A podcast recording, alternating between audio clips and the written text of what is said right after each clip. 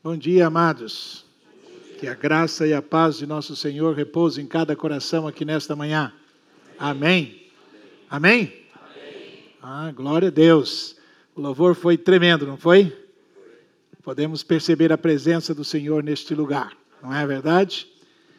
E é interessante, enquanto cantávamos aquele cântico, ah, Eu te amo, ó Deus, eu te amo, eu te amo. É a primeira vez que eu vi cantar esse cântico, mas tocou muito ao meu coração. E me fez lembrar de uma história, história, um fato que ocorreu na nossa vida. Isso quando muitos de vocês ainda não tinham nascido. Foi lá nos anos de 1980, talvez, em Cascavel.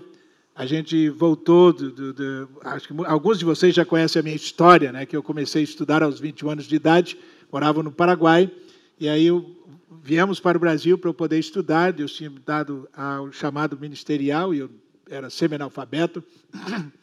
E nós fomos morar numa chácara. E nós tínhamos dois filhos. Um tinha cinco anos de idade, o outro três para quatro anos. E essa chácara, aonde a gente morava, mais em cima assim, tinha um lago aonde o gado bebia água. E havia uma cerca é, que passava no meio do lago. E um sábado de manhã eu estava lavando um jipe velho que eu tinha para poder vir estudar. E de repente eu ouvi gritos. Quando eu ouvi os gritos, eu saí correndo, falei assim: acho que uma vaca, alguma coisa deve ter pego um dos meus filhos. E eu saí desesperado. Quando eu chego na beira do lago, eu só vejo um menino e de repente o outro menino boia do outro lado da cerca. E na carreira que eu vim, todo mundo diz que a adrenalina é para isso. Eu não tenho ideia, meus irmãos, como aconteceu. O fato é que eu pulei por cima da cerca de arame e peguei o meu filho, né, já basicamente afogado, vomitando água, e aí eu peguei nos braços e trouxe. Né. Quem salvou foi o irmão mais novo que começou a gritar mas na beira do lago ele começou a gritar. Isso me lembrou um pouco do cântico que nós cantamos sobre paternidade, sobre pai. E enquanto nós cantávamos esse cântico, o Espírito do Senhor mostrou a mim que há pessoas aqui que têm relacionamento quebrado com seus pais. Há pessoas no nosso meio que, quando lembra de alguma. Ah, quando olha para a sua infância, ainda sente dor, momentos de dor na sua vida. E o Senhor quer te curar. O Senhor quer te libertar dessas memórias. Antes que você seja liberto dessas memórias, você jamais vai poder desfrutar de um relacionamento íntimo com o Senhor. Você nunca vai conseguir entender a paternidade e nunca vai poder entender o amor de um pai. Então, o Senhor, nessa manhã, quer curar o seu coração, quer curar as suas lembranças, quer purificar a sua vida, quer te dar de fato uma nova oportunidade na vida de conhecer e entender o amor de Deus para a sua vida. No final, eu gostaria de orar para aqueles que de fato se identificaram com esse momento aqui. Cadê o Arthur? Vem cá, Arthur. Vem cá. O Arthur está de férias, certo? Férias prolongadas. Ele vai ver o que é isso a partir da semana que vem. Como é que vai ser as férias dele, não é? Não sei se vocês sabem, mas o Arthur me chama, ele e a Maria me chama de avô. Né? Ele diz, ô vô, tudo bem? E então minhas netas estão para nascer, não é? E como nós já vamos ser bisavós, né, o meu, a, a, minha, a nossa bisneta vai nascer daqui uns dias, nesse mês também. Nós não sabemos bem o dia, talvez daqui duas semanas a nossa bisneta vai nascer, lá nos Estados Unidos. Né?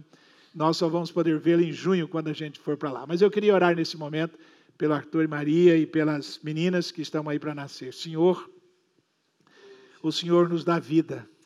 E a tua palavra diz que a vida vem do Senhor o Senhor deu o presente para Arthur e Maria, essas duas meninas lindas que estão para nascer.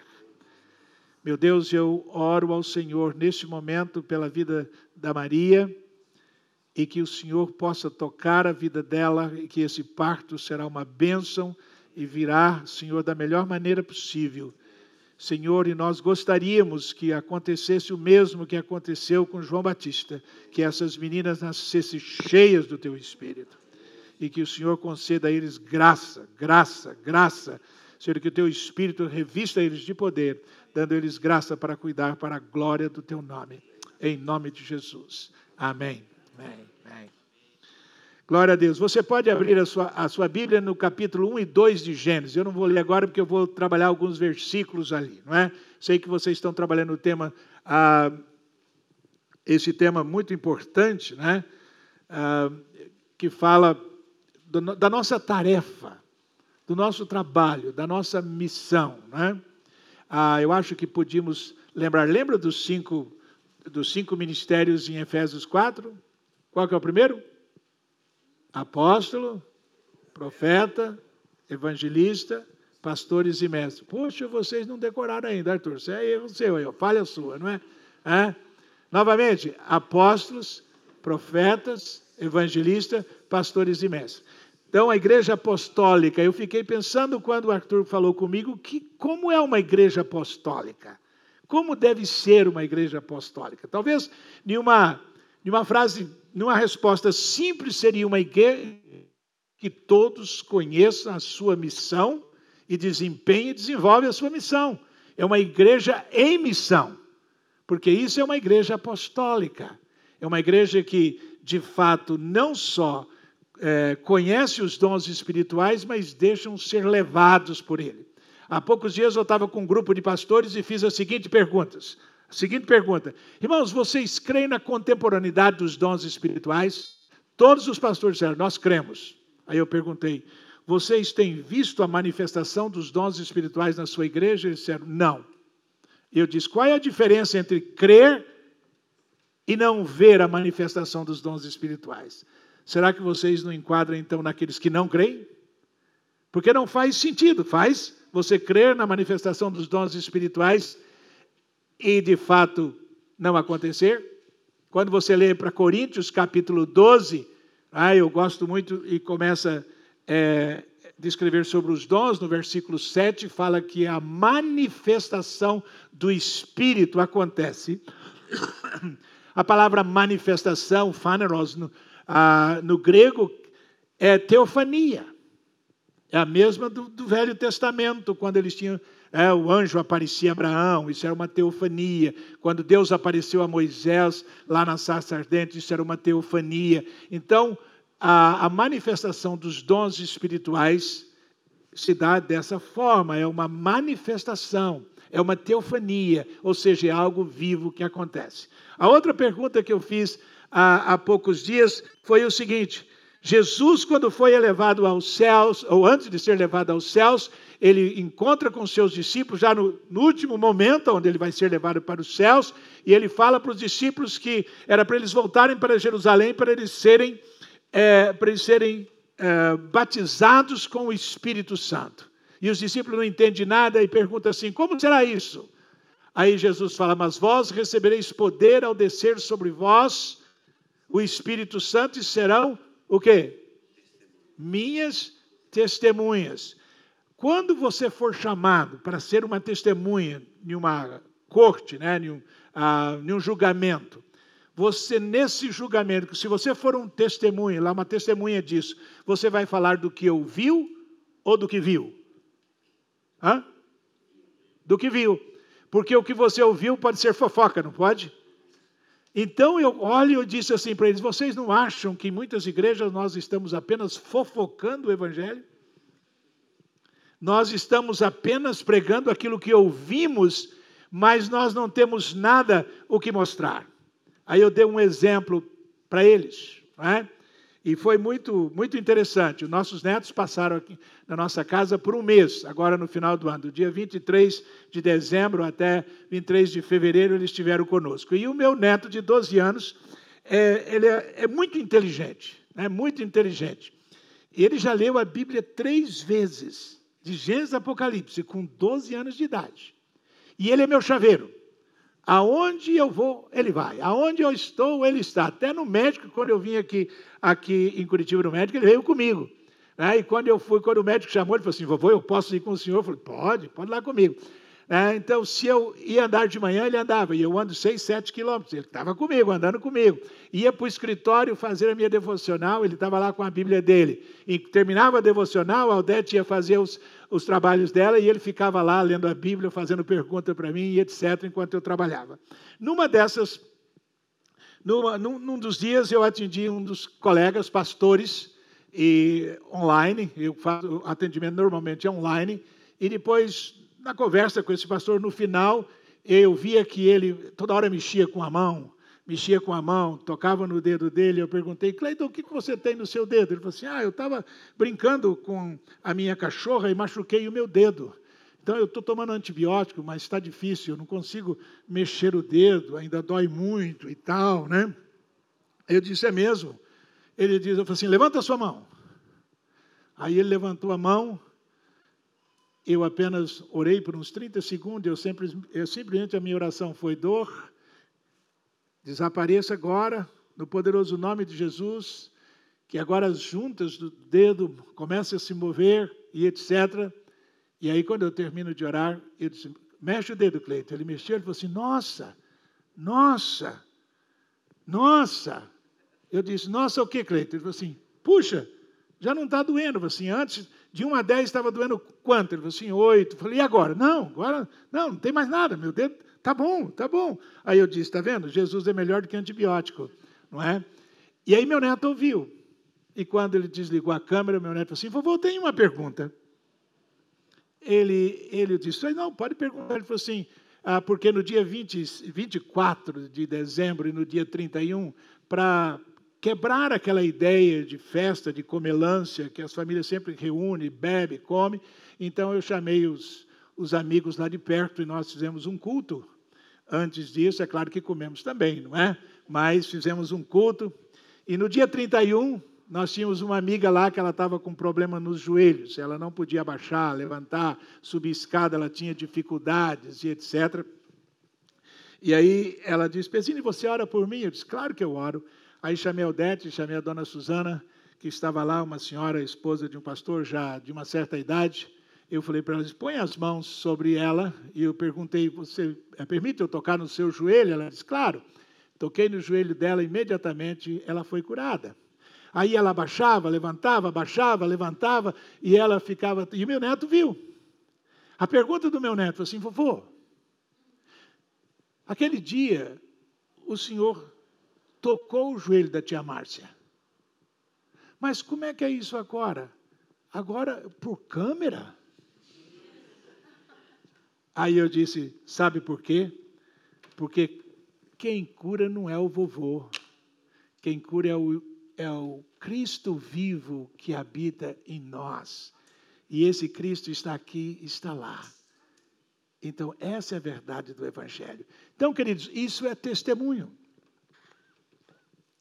Ou seja, o meu neto é a testemunha do poder de Deus que opera através de Cristo Jesus. Não é? Paulo diz isso em Romanos, ele falando que o Cristo que operava através dele, em palavras e em ação. Então, isso me leva a, a pensar numa coisa: que todos nós somos criados por Deus para algo, para um propósito definido. Ninguém está aqui por acaso. Ninguém foi um erro. Isso não foi porque a sua mãe e seu pai simplesmente por um erro você apareceu. Não, há algo muito mais do que isso. Nós precisamos saber que todos nós fomos criados por Deus para vivermos neste mundo, para cumprir aquilo pelo qual o Senhor nos criou. Não estamos aqui por um mero acaso. Desse modo, descobrir e desempenhar este propósito, essa razão, é essencial para nos sentirmos úteis e alcançarmos o senso de realização pessoal, senso de bem-estar, ou aquela paz interior que flui do nosso coração. E ao olhar as Escrituras, nós podemos afirmar que cada um de nós foi criado com duas missões, preste atenção, com duas missões a serem realizadas: missão existencial e missão territorial. Então preste atenção disso. Todos nós somos criados com essas duas missões: existencial e territorial. Guarde isso. E para mim isso fica muito bem claro em Mateus, no capítulo 22, versículo 34 e 40, quando Jesus é questionado no ensino, então, do grande mandamento, onde Jesus resume a lei, e ele diz: Amarás o Senhor teu Deus de todo o teu coração, de toda a tua alma, de todo o teu entendimento. Esse é o maior e o primeiro mandamento. E o segundo, semelhante a esse, é: Amarás o teu próximo como a ti mesmo. É interessante, a missão existencial, na verdade, ela diz respeito, primeiramente, à nossa identidade. Ela responde quem eu sou. Agora, se você tem a sua Bíblia aberta em Gênesis, do capítulo 1, veja o versículo 26. Como é que Deus diz: façamos o homem a nossa imagem conforme a nossa semelhança. Isso mostra quem somos. Isso mostra quem somos. Isso mostra que, que somos filhos de Deus, que somos eternos, assim como Deus é, assim como Ele é. Nosso Pai é eterno, então nós somos criados eternos, fomos criados à semelhança de Deus. E o segundo, mostra que fomos criados como seres que se relacionam. Primeiro mostra a nossa identidade, mostra quem somos. E depois mostra que nós somos relacionais, porque Deus é a relação entre Pai, Filho e Espírito Santo. Eles se relacionam de tal forma entre os três que formam um só Deus e ele nos criou a sua imagem conforme a sua semelhança. Não é? Ah, como é que é o seu nome? Me diga de novo. Alexandre orou aqui dizendo que nós somos parecidos com Jesus. Na verdade, isso é, expressa algo de que somos divinos, somos parecidos com Jesus e temos que crescer cada vez mais nisso, não é? Então é um relacionamento único, único, tal qual Deus o Pai, Filho e Espírito Santo relacionam no mistério da Trindade. Então, identidade, quem somos?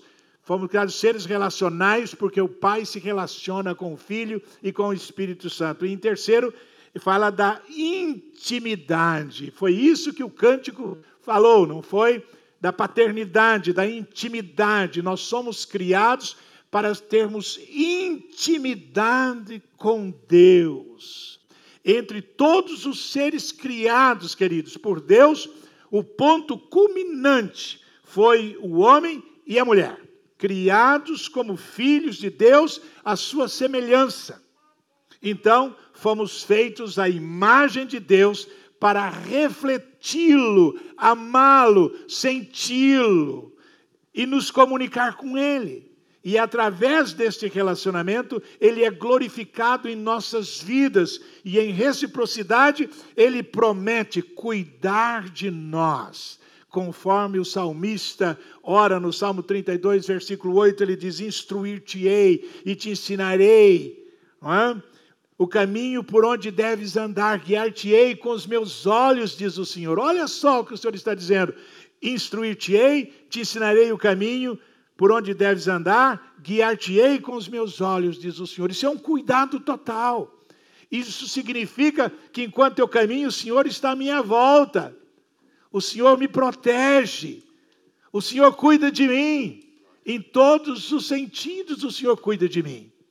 Há poucos dias atrás, numa reunião de pastores, ah, um colega contou uma história de que um pastor caminhando, ah, melhor, ele, ele era um pastor de uma igreja e tinha várias congregações onde ele tinha que viajar, não muito longe, mas tinha que dar, ah, tinha que dar atos pastorais nessas congregações e tinha uma dessas congregações que ele tinha uma estrada de terra e ele tinha que ir para essa, essa congregação, o povo estava lá esperando, só que chovia muito, e era noite, estava chovendo muito, e o pessoal dizia assim: não vá, não vá.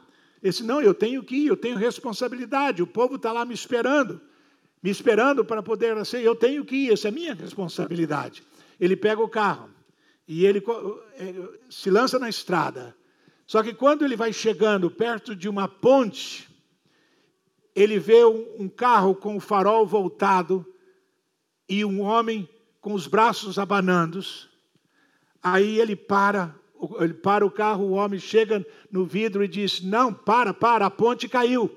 A ponte caiu. Não, para. E ele para o carro, aí ele fala assim: Ah, então bom, então eu vou voltar. E ele simplesmente passa pelo carro, quando ele faz a volta, que ele olha, não tem carro, não tem ninguém. Não tinha ninguém isso. E ele começa a chorar. E ele começa a dizer: Isso é o cuidado de Deus, é o cuidado do Pai. Ele põe os anjos para cuidar de nós. Então é isso que o texto diz, queridos. Esse é o, é o compromisso de Deus para conosco. E se você quer dar uma olhadinha, eu não vou explorar tudo, mas eu acho que a gente precisa olhar dois versículos do Salmo 91. E eu quero dizer uma coisa para vocês. Quando começou a pandemia, eu escrevi um texto sobre esse salmo e coloquei no Facebook. Eu levei tanta pedrada que os amigos pediram que eu tirasse esse texto dali. É? E eu estava dizendo, irmãos, não precisamos entrar em desespero, nós temos um Deus que cuida de nós, não é? Cuida de nós. Então, eu estava ouvindo um, sermão do Bill, Bill, Johnson, ele dizendo assim: Jesus é o melhor antivírus que nós temos. Esse foi o sermão de Bill Johnson, né? Ah, e eu vou dizer uma coisa para vocês, eu creio nisso. É claro que muitas pessoas foram afetadas, muitas morreram, gente queridas nossa. Ah, mas há um fator curioso. A nossa experiência, minha e da Odete, é ah, na nossa casa, primeira vez, nosso filho e nossa nora vieram para nossa casa, eles chegaram uh, tossindo, chegaram gripados, era assim, uh, nós trouxemos a, a, cachorro, acho que o problema é a alergia do cachorro, estava ali, tomaram chimarrão conosco, nos abraçamos, nos beijamos, fizemos tudo. Dois dias depois eles foram embora, quando chega lá, eles estavam com Covid. Naquele momento mais crítico. E eles, pai, pai, cuida, você e a mãe, porque nós já estávamos com, com Covid quando chegamos aí. Né? Eu falei assim: não se preocupa, meu filho, pode ficar tranquilo, nós estamos imunes. Né? E ele, meu filho só não foi internado porque não tinha lugar no hospital. A médica foi em casa tratar dele. Mas aconteceu um fator curioso.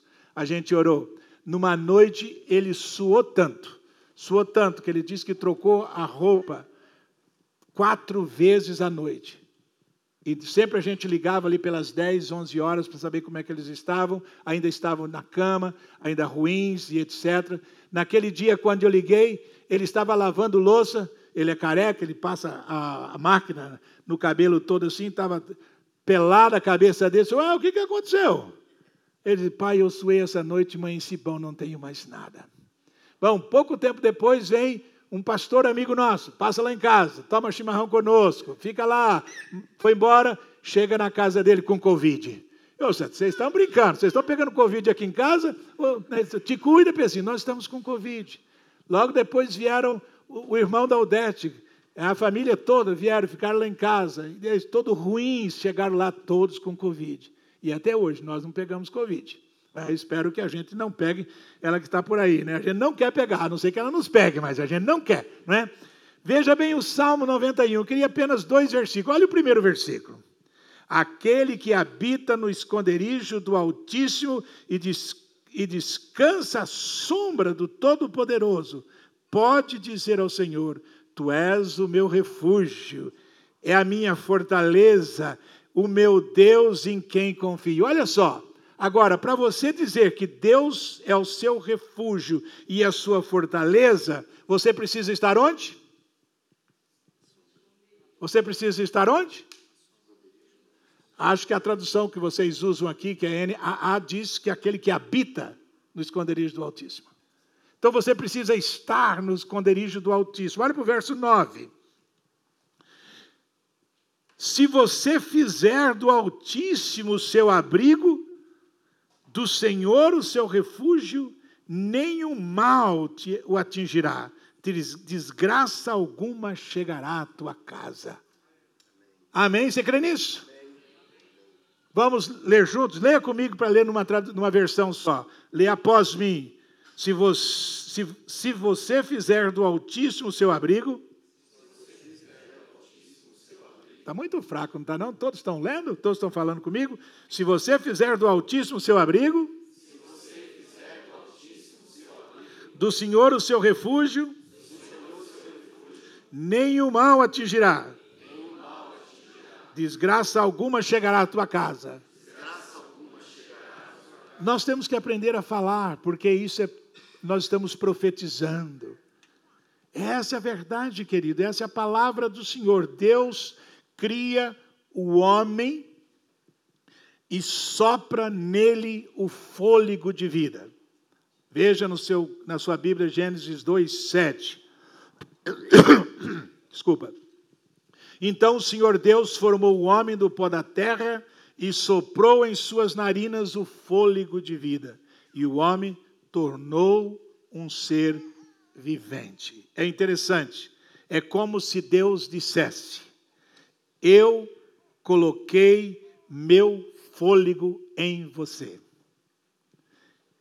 Eu coloquei o meu fôlego em você. Você tem a minha natureza a minha natureza. Você é divino assim como eu. A razão primária pela qual fomos criados foi para que pudéssemos desfrutar eternamente do amor e do relacionamento com Deus como nosso Pai. E a primeira pergunta, se vocês se lembram do breve catecismo, diz: qual é o fim principal do homem? E a resposta é simples: é glorificar a Deus e gozá-lo para sempre. Então, se este é o nosso destino, se foi para isso que fomos criados, então precisamos começar agora, agora, a experimentar Deus, como Ele prometeu que fizéssemos. Sabe o que acontece com a igreja? Sabe o que tem acontecido com a igreja nesses longos anos? É que elas esperam experimentar a Deus só depois da morte elas confessam Jesus Cristo com ela como se como simplesmente recebesse o carimbo no passaporte do reino. Então guarda o passaporte, o carimbo está ali. O dia que eu partir para a eternidade, eu vou direto para o céu. Queridos, não é isso que Deus quer conosco. Deus trouxe o céu até nós. Deus deseja que vivamos aqui, é aqui que nós começamos a desfrutar das benéficas dos céus, daquilo que Ele prometeu a nós. Essa é a razão. E esse relacionamento íntimo, então, é o ponto de partida para tudo o mais que consideramos o nosso propósito de vida. Então, a primeira palavra do plano de Deus para a humanidade, em Gênesis 1, 26, foram: façamos o ser humano, a nossa imagem conforme a nossa semelhança. E em seguida, o texto diz, versículo 27, Assim Deus criou o ser humano, a sua imagem, e a imagem de Deus o criou, homem e mulher o criou.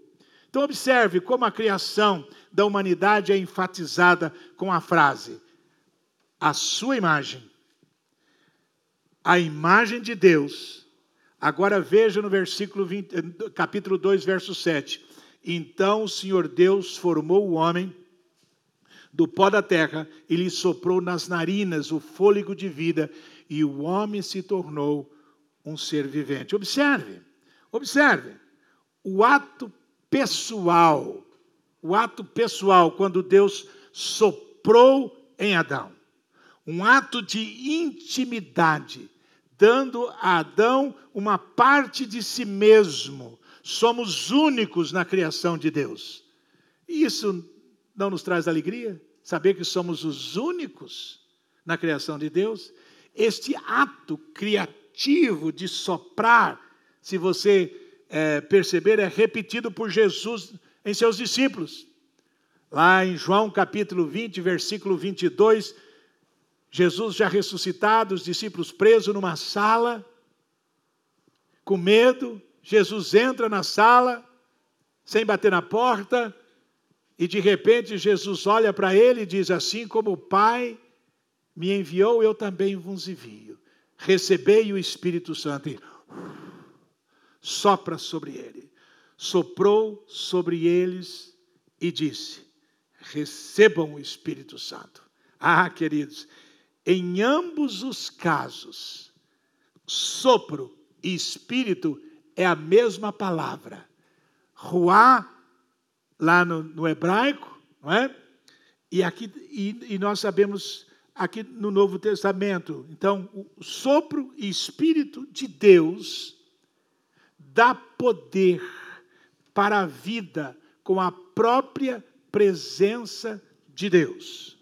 Quando Jesus sopra o Espírito Santo sobre os seus discípulos, a vida espiritual é recriada. É recriada. O homem que estava mor mortos em seus delitos e pecados, em Cristo Jesus agora tem vida, diz o apóstolo Paulo. E a vida é recriada, é a razão pelo qual Paulo afirma que em Cristo, aqueles que estão em Cristo Jesus, é uma nova criação. Não é uma nova criatura, como traduz a nossa, a muitas das nossas Bíblias, é uma nova criação. Agora somos totalmente novos, diferentes, pertencemos a um, um novo reino, um novo povo, uma nova criação. Agora não temos nada mais a ver com este mundo, a não ser a missão pelo qual devemos desempenhar aqui. Isto revela então nossa primeira missão: somos participantes da natureza de Deus. O apóstolo Pedro esclarece bem isso em sua segunda carta, quando ele diz dessa maneira: Ele nos deu as suas grandiosas e preciosas promessas, para que por elas vocês se tornassem participantes da natureza divina e fugisse da corrupção deste mundo causada pela cobiça. Há uma outra tradução diz que nós nos tornamos coparticipantes, coparticipantes da sua natureza. Então isso mostra, queridos, a segunda missão nossa. Então a nossa segunda missão, que é a missão territorial, ela não pode estar desconectada da primeira missão. Então a segunda missão que recebemos para cumprirmos pelo qual fomos criados é a territorial. Então, se o mandamento de amar a Deus sobre todas as coisas aponta para a missão existencial, de amar o próximo como a si mesmo, aponta agora para o conceito da missão territorial. É a nossa responsabilidade. A missão territorial fala da nossa responsabilidades como filhos de Deus Deus nos criou, Adão e Eva, e nos deixou, ele, ao criar Adão e Eva, ele não deixou a vontade. Deus, quando criou Adão e Eva, ele não disse assim: Adão, Eva, vocês, eu criei vocês. Ó, isso aqui tudo é seu. Está vendo? Ó, Serginho, isso aqui tudo é seu. Faça o que você bem querer, faça o que você bem entende. Ah, faz aí o que vocês bem entendem. Foi isso que Deus fez? Não. Ao criar, Deus deu a eles uma responsabilidade. É? Uma responsabilidade. E essa é a razão. Eles tinham algo a ser feito. Então, logo depois de haver criado, Deus disse: dominem sobre os peixes do mar, sobre as aves dos céus, sobre os animais domésticos, sobre toda a terra e sobre todos os animais que rastejam sobre a terra versículo 26, e o propósito é reiterado no versículo 28. E Deus os abençoou e disse: Sejam férteis, multipliquem-se, encham e subjuguem a terra, dominem. O ser criado à imagem de Deus, para ter intimidade com Ele, para gozar de um relacionamento perfeito com Ele, agora deve governar deve gerir, deve proteger a criação, assim como o próprio Deus o faria com amor e cuidado. Então, quando Adão desobedece a Deus, dando ouvido à voz da serpente, ele entrega ao inimigo este governo. E este mundo ele entrega na mão do inimigo. E como consequência deste pecado, ele perde sua autoridade e perde a sua governança. Perde a sua governança. Então Jesus veio com a finalidade de resgatar tudo o que Adão havia perdido. Ele fez isso dando a sua vida em resgate de toda a humanidade. Eu acho interessante que quando você lê nos evangelhos o encontro de Jesus no deserto com o diabo, pela primeira vez o diabo foi verdadeiro. Ele fala para Jesus assim: se você ajoelhar e me adorar, eu darei tudo isso aqui, porque tudo isso foi me dado. É interessante, ele não fala, tudo isso é meu. Fala, não, isso foi me dado. É verdade, Adão deu a ele. Agora Jesus resgata, tira de Satanás e nos entrega agora.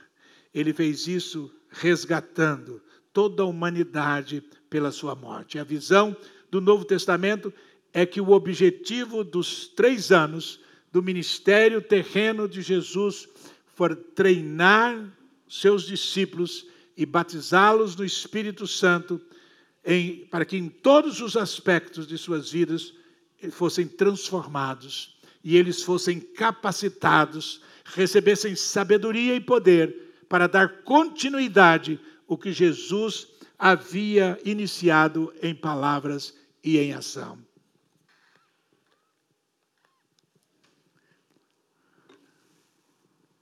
E ele fez tudo isso, queridos, o que tinha que ser feito.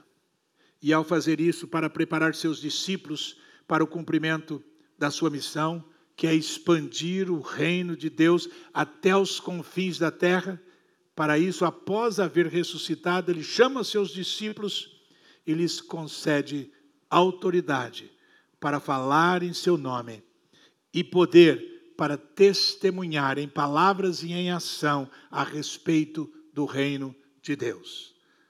Se você e eu, se somos seus discípulos, se somos discípulos de Jesus, então temos que saber que nós temos autoridade para falar em seu nome e temos poder para dar continuidade em palavras e em ação, para levar as boas novas até os confins da terra.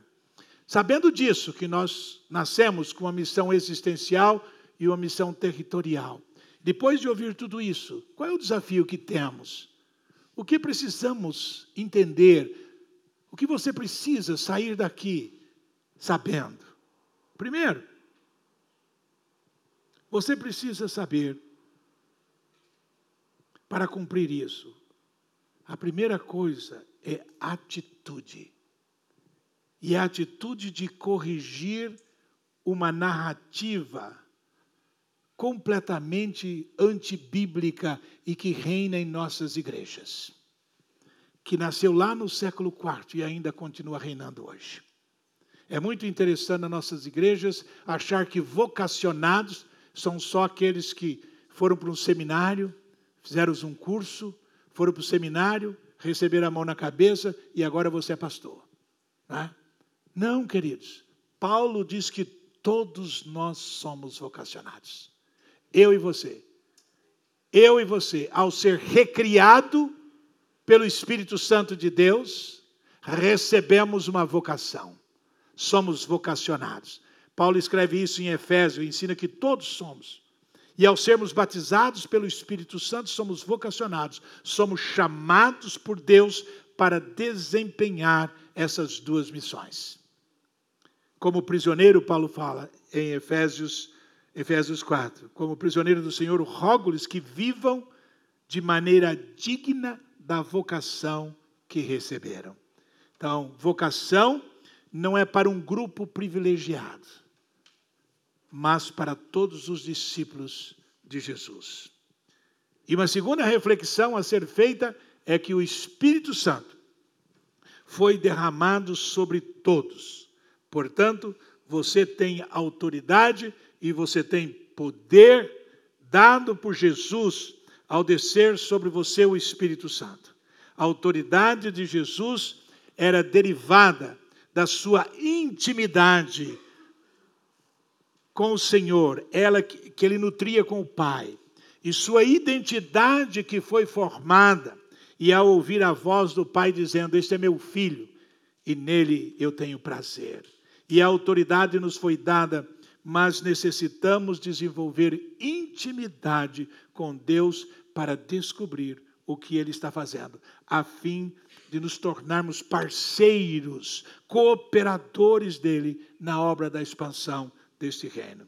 E em terceiro, desafio para nós hoje, como líderes da igreja, precisamos treinar todos os discípulos que frequentam os nossos cultos, você que está sentado hoje aí nessa cadeira, para aprenderem e desempenharem a missão territorial que você recebeu do Pai.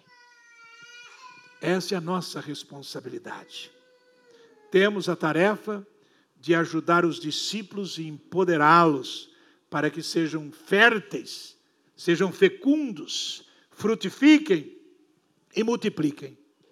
Eles possuem autoridade para invadir o reino de Satanás e redimir as pessoas de seu cativeiro. Por isso, cultivar um relacionamento com Deus é essencial. Pedir por discernimento para perceber seu movimento e o momento para agir onde? No nosso campo de trabalho, que começa onde você passa mais tempo. Aonde você está.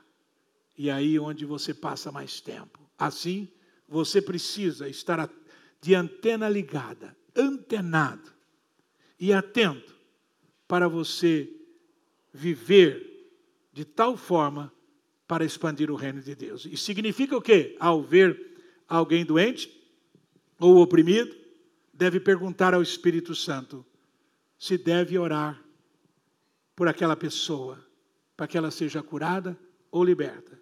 E se o momento for de compartilhar o evangelho do reino com ela. Você já imaginou o que aconteceria com as nossas igrejas se cada crente fosse para o trabalho de manhã antenado, em comunhão com o Senhor, em um relacionamento íntimo com o Senhor, ouvindo a voz do Senhor, e ao topar com alguém, ou no ônibus, ou na, ou na estrada, ou no trabalho, e você pudesse olhar para ele e perceber que ele estava com uma necessidade qualquer e dizer: Você gostaria que eu orasse por você?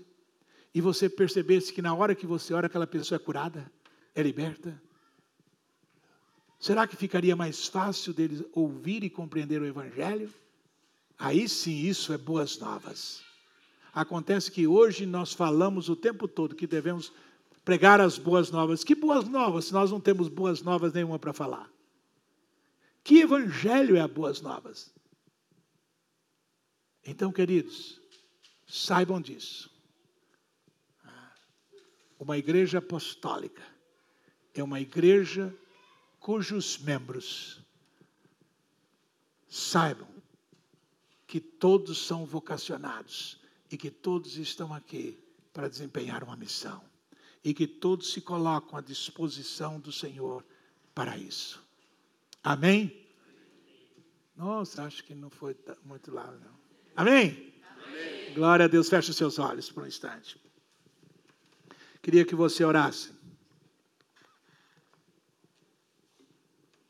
Aonde você está? Orasse ao Senhor neste momento, dizendo: Senhor, dê-me essa ousadia, dê-me essa intrepidez. Senhor, dê-me coragem. Não permita jamais que eu seja sucumbido pelo medo.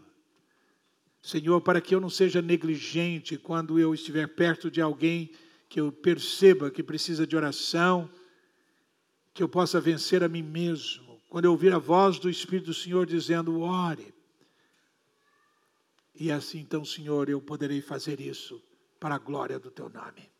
Senhor, eu saio daqui nesta manhã desafiado para desempenhar a missão pelo qual o Senhor me criou. E assim eu quero que o seu nome seja glorificado em minha vida. Para a glória do teu nome. Para a glória do teu nome. Amém. Amém.